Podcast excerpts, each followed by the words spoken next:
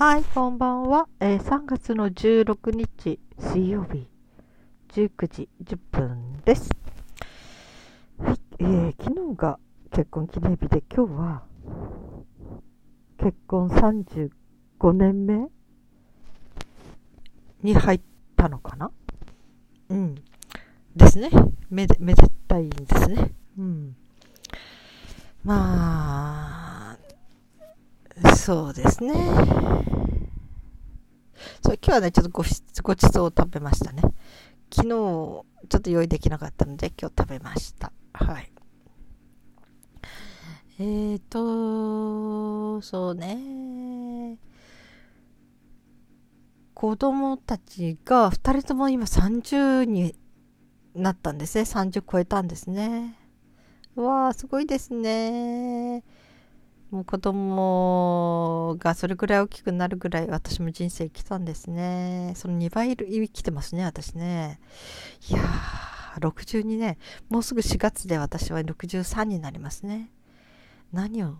してきたんでしょうね。いっぱいいろんなことありましたね。えーどの時期にも戻りたくはないですね。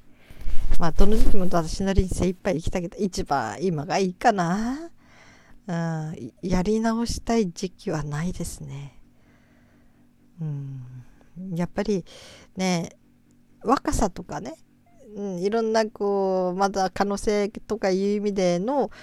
世間的に言うね、若い頃っていうのは、ね、あれかもしれないけど、でもやっぱりその時はその時なりにこう、まだその年齢にしかない知恵というかな。しか備わってないしやっぱり私は今62年生きてきて62年の人生の積み重ねでいろんなことが私の中に蓄積されているから自分の価値観とかね自分らしさとかなんかそういうものも分かってきてるしだから、うん、このまんまで生きていくのがいいかな。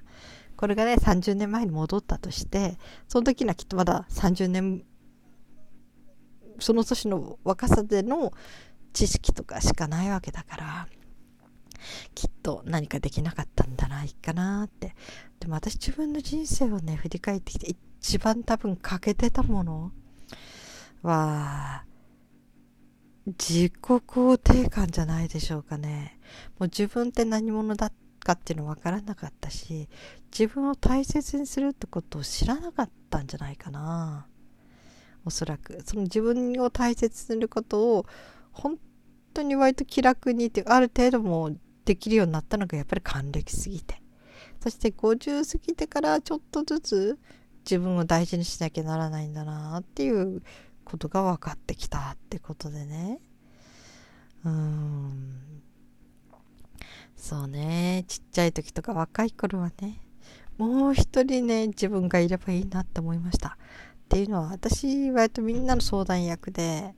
もう小学校の時からおばあちゃんって呼ばれてておばあちゃんってねみんなが休み時間になると私のとこに話しに来たり泣きに来たりでちょっと教会の方で日曜日やなんか行ってると今度その教会の男の子年上の男の子も我が家にね来て泣いてくんですね。まあ、自分の彼女がどうのこうのとか足がもう一生立ってないとか、まあそういうような悩みの人もいるしね。なんか、なんかね、だから私は男の人の涙も見てるし、結構、みんな私のとこに泣きに来てたし。うん。その時に私、私みたいな人が一人もう一人いたら、私すごく嬉しいなって思いましたね。要するに、私がみんなの話を聞いてるみたいに私の話も親身になって聞いてくれる人が一人欲しかったなって、うん、もう一人の私がいたらどんなにいいだろうってずっと思ってましたねだけど気づいたんですよね50か60になってもう一人の自分に自分がなればいいじゃないかってそんな外にねもう一人いればいいって思ってないでその自分を幸せにするのは自分しかいないんだから自分がその最高のパートナーになってあげればいいんだってことが腑に落ちたのは本当に人生の半分過ぎてからですね。それまではまだ外に誰か、誰かが私を認めてくれるとか理解してくれるとか守ってくれるとかなんかねやる気にさせてくれるかとかなんかそういう外に求めてましたね。うん。自分を自分で主にするという発想がなかったですね。うん、だけどそうね、まあ私がカウンセラーの勉強して、カウンセリングとかいろいろやって、そしてまたそのね、自分を大切にしないと人のことは大切にできないんだっていうことが腑に落ちて、そういうこと言われたらもう中学校の後半ぐらいから修道場だったシスターにね、いろいろよく言われてて、うん。自分のこと嫌いなうちは人のことなんか愛しませんよっていうふうに言われてきてたし、だから自分のことを自分で愛することがどんなが大事かと。で自分を愛するってことは自分を甘やかすってことはまたちょっと次元の違う問題。うん。なんだけど、その自分本当の意味で愛する。ありのまま受け入れる？そしてそれで OK って自分に出してあげる？うん、欠点も全部ひっくるめてね。うん。そういうことが本当にできるようになったというか、してもいいんだって本当に腑に落ちてしだしてるっていうのはもうここ数年でしょうかね。うん、だから人との付き合いでもね、いろんなことが分かってきたんですよ。前はね、いい人になろうとしてすごい無理をしてた。うん。こうすべきかなと思うようなことで動いてたし、人にであの話とかね、人のの頼まれ事やなんかも必死で聞いてたし、親切な行為だと思ったしね。だけど、もう自分で見極め方が分かったんですね。うん、ここを、これじゃって自分のキャパ超えるという段階、例えば、些細なことであっても、その人にお願いされたり頼まれたりするのが重なってくると、なんか鬱陶しくなる。うん、なんか、めんどくさいって感じになる。まあ、私っていうのは天の弱なところがあって、自分でやることはいいんだけど、あの、人から求められるとやりたくなくなるというすごい天の弱なところがあって、うん、だから、えー、うん、そういう、なんていうのかな、すごい天の弱なところがありますね。だから、何かしてって言われるともしたくなくなっちゃうという反動的にすごく天の弱で、何も言わないで、こう、いると、あ、何かしてあげようかなって気持ちになるかね。なんかその辺がね、すごく自分で厄介だなと思うんだけど、この厄介さはまたね、あれにもよる、あれもあるんですよ。こう、みんなが、わあ、いいねって盛り上がると一人で、え、本当にいいんだろうかって急に一人で冷めるんですね。それからみんなが何もだらったらっとしてて、なんかあんまり乗り気じゃない時に、急にね、あれ？私これ面白いと思うって一人で燃えてくるというか、なんかこう、周囲の温度っていつもこう反対側に行くという、これも天の弱傾向ですね。というところがありますね。うん。まあ、ね、そういう人が一人でもいるというのはバランスとしては多分ある意味ではいいことかもしれないけどね。うん、だからよくね、学校時代は私はみんなのストッパーになってましたね。うちのクラスというのはね、年齢的にね、でイノシシで、そして豪土星という支配性という一番気性の荒い、えー、時の生まれがごっそり集まった年だったんですね。あの、クラスメートだったんですよ、50人ぐらい。だからもう結構やることが派手でね、先生相手に様々ないたずらをしていましたね。うん。いたずらっていうかな。なんか、まあ、きっかけになったのはね、あの先生ひどいからちょっともう、うん、なんかやっちゃわないみたいな感じ。うん。なんかそんなんでね、うん、例えばね、あれを実際したかどうかちょっと覚えてないんだけど、もうその先生の授業ボイコットしようって言って、やっぱり先導する人がいるんですよね。そしてみんなでもその授業すっぽかして、みんなで外のグラウンドの方に出て行ってよっていうようなことを言う言ってるんですね。そうすると、私が、いや、どうのこうのって言って、ちょ、ちょっと待って、みたいな、こうじゃないのとかって私がいつも止め役になるんですよね。うん。その時はなぜかって言ったら、私は先生も友達だったし、どっちも友達だったんですよ。あの、クラスメートもみんな相談に来てたけど、先生からも相談を受ける立場だった。相談っていうか、えー、あの、みんなが、うわっとなった時に、あなたちゃんと止めてくださいねとか、何かあるたびに先生に頼られる。うん。要するに私が何とも知ってたんですよね、クラスメートのこともね。うん。だから、なんかどっちにも板挟みという感じもあったし、だけど、だからね、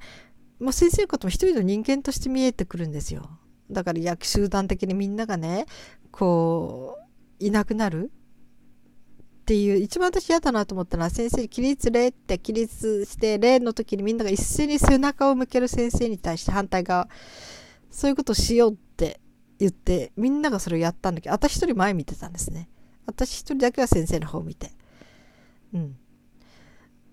あれはなんかみんなやってましたね。なんか私それね、私がその立場だったらすごく嫌だな、悲しいなって思って、なんか先生かわいそう。本当はそんなことでね、悲しがるような、ね、あれじゃないかもしれないんだけど、うん、私はそのドフィンのそう思っちゃう。そのいいとか悪いとかじゃなくて。うん、だからその時も、だからね、みんな、こう、私が燃えない。みんながわーって燃えて何かやろうとするのに私が一人燃えてこないってことにすごく物足りなさを感じてたみたいだけど、まあ、かといってその先導した人とも私は友達ではあったんだけどね。まあそんなんでね、とっても天の弱です、私は。うん、だから娘なんか気象相当飲み込んでるから結構上手に私は扱ってますね。うん。頼んでなんかやると私は嫌がるから、なんかそうじゃなくてこう、なんか上手にうん、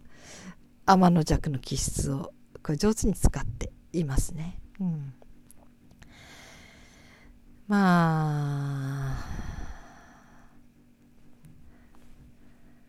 そんなんでね。うん。こう私の中でね。あのー、気持ちでこう測るときに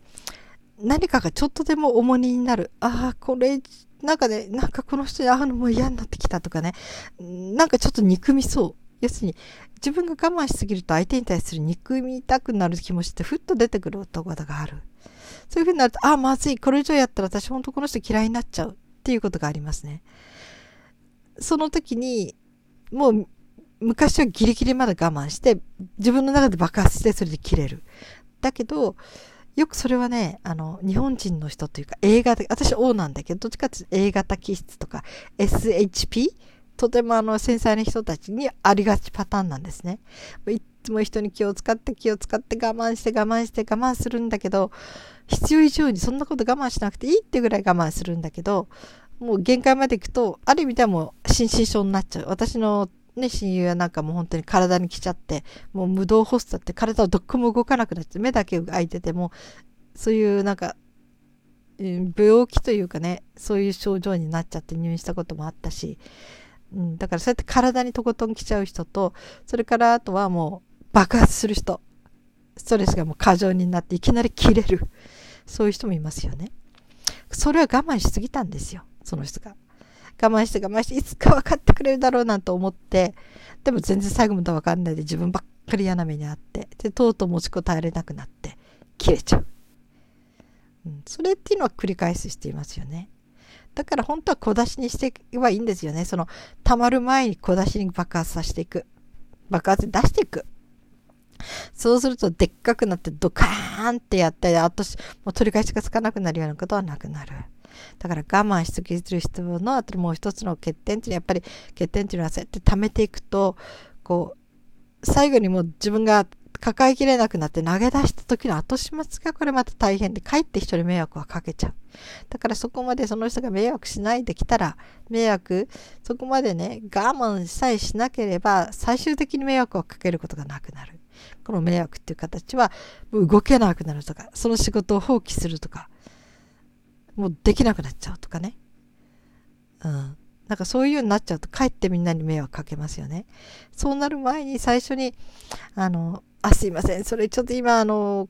それまではテーマはないのでごめんなさい。もうこれ終わってから、あの、できたらそっちやりますって、こまごまと断っていけたらいいんだけど、うん、断れないで断れないで最後にね、潰れてしまうっていうことも多いですよね。私もどっちかっていうとそうなりがちだった。でもそれやめましたね。もうちょっとでも相手が負担になりだしたり、ちょっとなんていうのかな、あ、これ以上なんか言われた私この人のことを嫌になると思った時点で自分は引く離れるそして距離を置くこれを上手にこう何度もやっていって一番大事なのは自分の大切だなと思った人と長くつながっていくことだと思ってるんです私は。太く短くよりも細く長く付き合いを続けていきたいと思うからうん。あのー、まあその時々に冷たいと思われたとしてもでもこっちがたまりにたまってぶっつり切るよりは、うん、あの長く長く付き合っていけたらなと。私が好きだった本でね、何だったかな、うんと、これは同性愛の人が書いた本なんですよね。女性の人が女性の人と同居していて、で、結果的にはその女性の人が自殺しちゃう。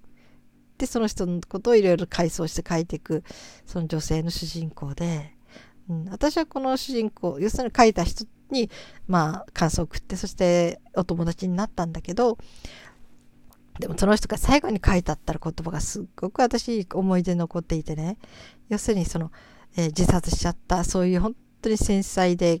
エキセントリックな、なんていうかな、気象の激しいっていうか、ピンうん、そういうような人みたいな人といるときは、あまりべったりそばにいて、要するにこっちもくたくたになって一緒に潰れてしまうよりも、距離を置く。うん、そしてもうつかず離れず本当にその距離を置いてずっとその代わり最後まで見守り続けるそういう人が必要だったんではないだろうかっていうことを書いてあってああそうだなって思いましたね。すごくそれはいい言葉だなと思いましたね。そして意外とそれをみんな間違いやすい、うん、一緒にのめり込んでっちゃう。うん。そして自分が持たなくなって関係を切るっていうことはよくありがちだと思いますね。だから本当にやっぱり距離を保つ。距離を保つながら自分があの絶対無理をしないで済む距離を保ちながらそしてだけど切らないで最後まで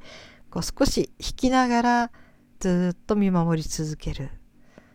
うん、本当にそれができそういう人が本当はとっても大切。うん、特にそういう何て言うかなエキセントリックで、えー、繊細な人に対してはね。それから結構その激しさを抱えた人、うん、すぐ死にたくなったりね。もうアップダウンの激しい人ですね。そういう人にそばにはべったり一緒にいるよりも離れる。離れてその代わり遠くからいつも見守っている。というね。それができるようになりたいなっていうのが私の永遠の課題ですね。うん、本当にそういうふうになりたいって思います。それが一番、なんていうのかな、人と長く付き合える方法なんだろうと思うんですね。うん、そんな感じで、なんかそういうことを思い出しながらうん、でそういう中でとにかく自分がいつも基準するのは自分の心ですね。心がちょっとでも不満負担に感じたら調整します、うん、だから何かでもこれとこれとこれ言われたけどこれやったらもう私めんどくさくなって嫌になる。って思ったらもうそれを聞かない。聞かない方が関係を長持ちさせれるのでね、うん、だからねとにかく自分の心を基準に。心がもう前はもう負担で潰れるまで一緒にいたけどそうじゃなくて耐えられるところを早めに見極めていつも心が、うん、快適でいられるようにそして軽くいられるように、うん、それが一番大事なポイントなんじゃないかなって私は思うようになりました、うん、まだまだ上手にはできないんだけどね、うん。でもそれが私の理想ですね。うん。本当に。って思っています。そのまず自分を大事にすること。自分の心を大事にすること。うん。人のことよりもまず自分。うん。だから宗教的によく人を愛しなさいとか言うけど、あれって本当に自分を愛するように愛しなさいって言ってるの、自分以上に愛せとは言ってなくて。うん、私いつも言うけど、その人の命が危ない時にその人身代わりになって死ぬっていう、これだけは私別だと思うんですね。それは本当にやれる機会があるならやってあげればいいと思うし、そういう場面で行きましたら、そういうことをやる勇気が欲しいと思ってます。だけどそれ以外の場面では、まず自分が快適で自分に余力がないと相手を助けることはできないので、うん、いつも自分の状態をチェックしながら、まず自分がしっかり食べて寝て、しっかり遊んで休養をとって、そして余力のある部分でだけ関わっていく。これを私はモットーにして生きていこうと思っています。まだまだ慣れてませんけどね。うん。なんかそれができた時に私の本当の自己実現かなって思ってます。まあ20分になりました。まあこんなことを本気で考えるようになったのは還暦過ぎてからですね。もう実行を始めてるのはね。はい。20分ですね。はい。3月も過ぎてしまいました。はい。皆さんどのようにお過ごしですか？はい。今日も生きていてくださってありがとうございます。それではまた明日。